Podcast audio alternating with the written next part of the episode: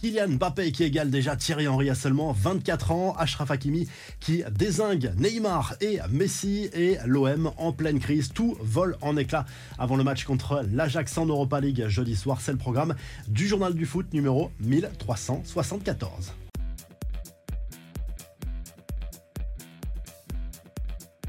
Début réussi pour le PSG en Ligue des Champions. Victoire 2-0 des Parisiens mardi soir au Parc des Princes face au Borussia Dortmund. But signé Kylian Mbappé sur penalty, puis Ashraf Hakimi en seconde période. L'attaquant français qui a inscrit son 35e but dans la compétition égale un certain Thierry Henry au deuxième rang des meilleurs buteurs français dans cette compétition pour un seul club. Vitinha a été excellent. L'attaque parisienne un petit peu moins, mais on a vu un PSG uni qui joué en équipe. C'est en tout cas le sentiment d'Ashraf Hakimi qui, après le match, a placé un petit tacle bien discret à Neymar et à Messi en expliquant que cette saison, l'équipe défendait à 11 et forcément ça faisait la différence. Luis Enrique, lui, a été interrogé sur les chances de Kylian Mbappé de remporter le ballon d'or dès cette saison et il a encensé son buteur qu'il considère tout simplement comme le meilleur joueur du monde en ce moment. On reviendra sur les autres matchs en revue de presse. Voici les affiches de la soirée avec un alléchant Bayern Munich, Manchester United, le Real Madrid accueille l'Union Berlin, l'Inter Milan, finaliste l'an dernier, va défier la Real Sociedad. L'autre club français ancien, c'est Lens qui se déplace en Espagne dans la soirée sur le terrain du FC Séville. Voici la compo probable de départ des Lensois avec Samba dans les buts, bien sûr, Donso, Machado, Frankowski, Sotoka et Wai annoncés titulaires également. Situation complètement folle à Marseille après 24 heures de flou. Marcelino et son staff ont remis leur démission mardi soir. C'est terminé pour le coach espagnol qui devient au passage l'entraîneur le plus éphémère au club au 21e siècle. C'est un véritable fiasco. Longoria n'a pas du tout apprécié le comportement instable de Marcelino et lui reproche de le lâcher en pleine tempête. Des reproches ont été faits par Longoria sur le management de l'équipe et le jeu proposé depuis le début de la saison. En clair, l'OM ne pouvait plus continuer avec Marcelino.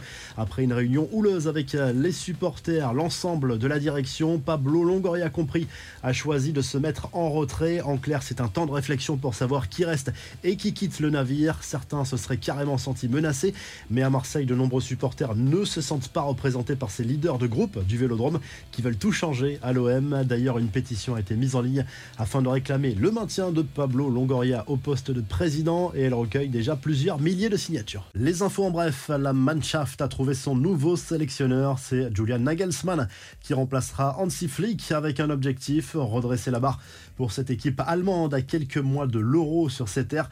Et en Espagne, après des négociations toute la nuit avec la fédération, la majorité des joueuses internationales qui s'étaient d'abord déclarées grévistes en signe de soutien à Jennifer Hermoso dans le cadre de l'affaire Rubiales ont finalement opté pour un retour en sélection et ça fait les gros titres de l'autre côté des Pyrénées. La revue de presse en Angleterre, le Telegraph Sport revient sur la victoire un peu plus compliquée que prévu pour Manchester City face à l'Étoile Rouge de Belgrade en Ligue des Champions. Mené 1-0, les joueurs de Pep Guardiola ont su renverser la vapeur en seconde période. 3 buts 1, score final et Erling Haaland est resté muet lors de cette rencontre. En Espagne, le Mondo Deportivo salue le nouveau carton 5-0 du FC Barcelone, cette fois en Ligue des Champions, contre le Royal Antwerp, un club belge qui a passé une sale soirée en Catalogne. Joao Félix s'est offert un doublé et le journal catalan encense l'international portugais prêté par l'Atlético Madrid cette saison. Et du côté de l'Italie, le Corriere dello Sport revient sur la folle soirée euh, du gardien de la Lazio Rome, Provedel, qui a égalisé face à l'Atlético Madrid lors de ce match de Ligue des Champions à la dernière minute de la tête. C'est rarissime pour un gardien d'inscrire un but dans cette euh, compétition. Score final, un but partout. L'AC Milan a fait match nul également à domicile face à Newcastle 0-0. Dans le groupe euh, du PSG, Mike Maignan est sorti blessé. Si le journal du foot vous a plu, n'oubliez pas de liker et de vous abonner. Et on se retrouve très rapidement pour un nouveau journal du foot.